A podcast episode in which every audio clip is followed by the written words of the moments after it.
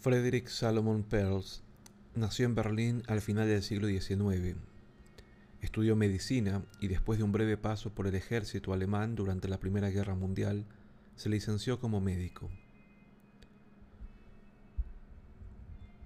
Se formó luego como psiquiatra y tras contraer matrimonio con la psicóloga Laura Posner, emigró a Sudáfrica, donde fundó con ella un instituto psicoanalítico. Desencantados con el excesivo intelectualismo que caracterizaba el enfoque psicoanalítico, hacia finales de la década de 1940 se trasladaron a Nueva York, donde se empaparon de progresismo.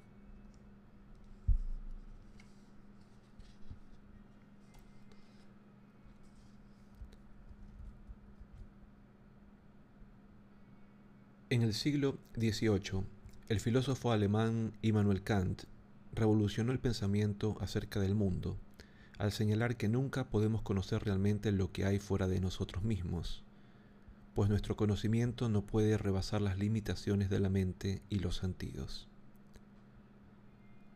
No sabemos cómo son las cosas en sí, sino solo cómo las experimentamos.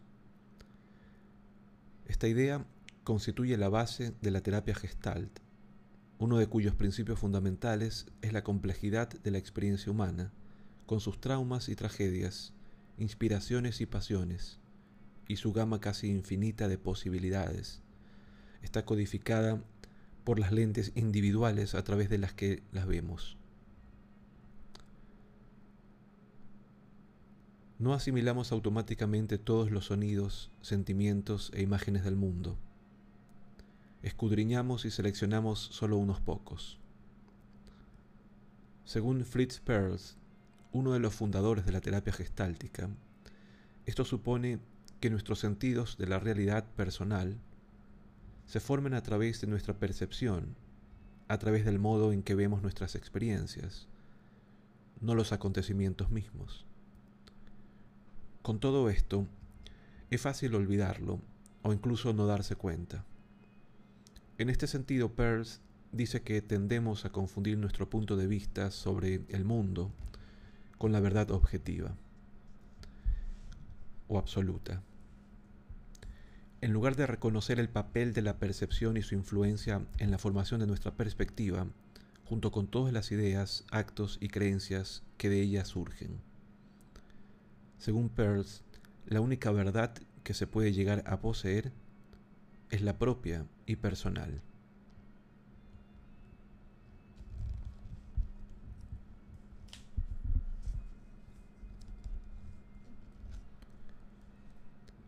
Aceptar la responsabilidad. Peirce desarrolló sus teorías en la década de 1940, cuando predominaba el punto de vista psicoanalítico, según el cual la mente humana se podía reducir a una serie de pulsiones biológicas que esperaban satisfacción. Este enfoque le parecía a Peirce demasiado rígido, simplista, general. No dejaba lugar a la experiencia individual, que para él tenía una importancia capital. Los psicoanalistas no permitían a sus pacientes reconocer y asumir la responsabilidad de crear su experiencia. El modelo psicoanalítico da por sentado que los pacientes están a merced de sus conflictos inconscientes hasta que llega el psicoanalista para salvarles de sus pulsiones inconscientes. Peirce, en cambio, consideraba fundamental que la persona comprendiera su propia capacidad creadora, que fuera consciente de que pueda cambiar su realidad y que de hecho es la responsable de ello. Nadie más puede hacerlo por ella. Una vez comprendido que la percepción es la clave de la realidad, cada uno está obligado a responsabilizarse de la vida que crea y de la forma en que decide ver el mundo.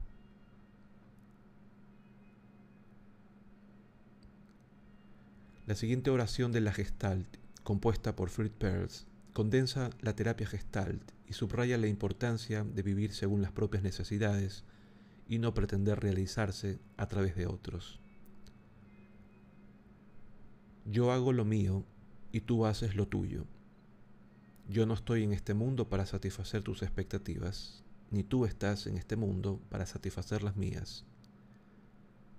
Tú eres tú y yo soy yo. Y si por azar nos encontramos, será hermoso. Si no, nada se puede hacer.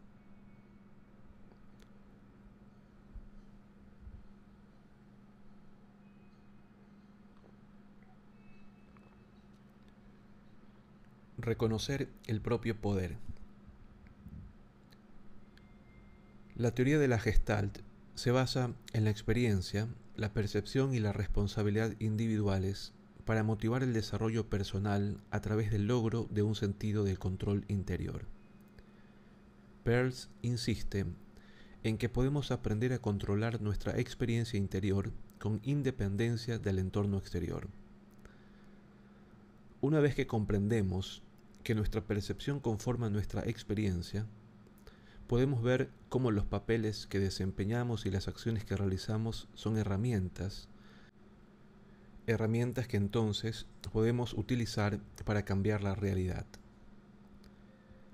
El control de nuestro entorno psíquico interior nos da poder en dos aspectos, en cómo interpretar el entorno y en cómo reaccionar frente a él. La sentencia de que Nadie puede hacerte enfadar más que tú mismo ejemplifica a la perfección esta filosofía, y su verdad resulta patente considerando las distintas maneras en que reacciona la gente ante un atasco, una mala noticia o la crítica personal, por ejemplo. En la terapia gestalt, la persona se ve obligada a responsabilizarse directamente de su manera de actuar y reaccionar sea lo que sea que le parezca estar ocurriendo. A esta capacidad de conservar la estabilidad emocional con independencia del entorno, Peirce la denomina homeostasis, término usado en biología para referirse al mantenimiento de la estabilidad física de un organismo.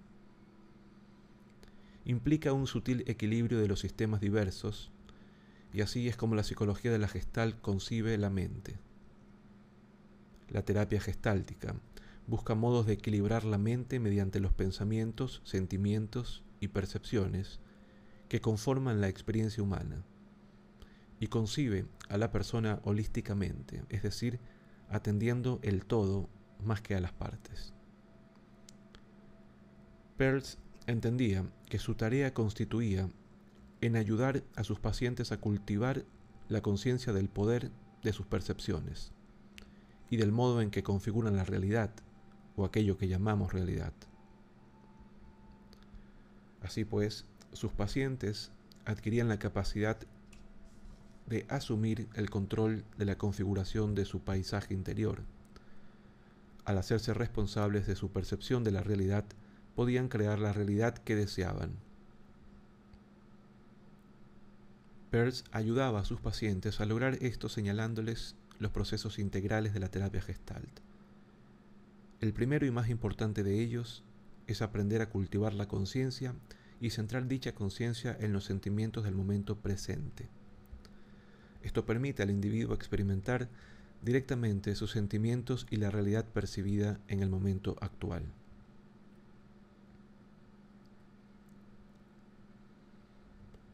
Tal capacidad de estar en el aquí y ahora es crucial en los procesos de la gestalt.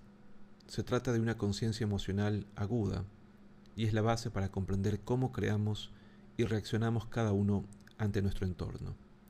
Ofrece un camino para conocer la manera en que nos experimentamos a nosotros mismos y el medio.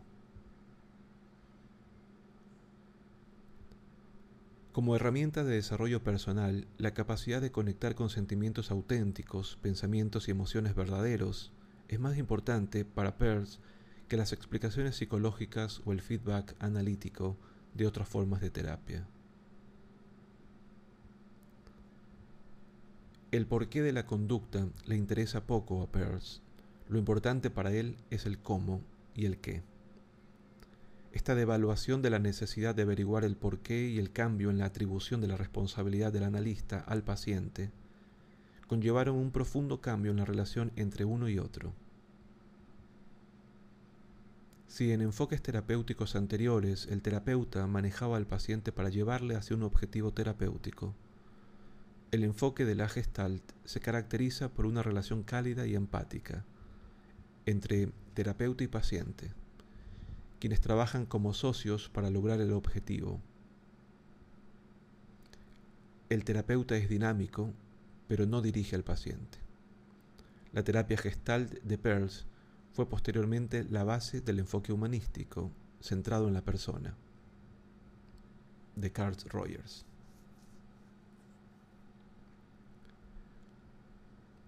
Un yo autónomo.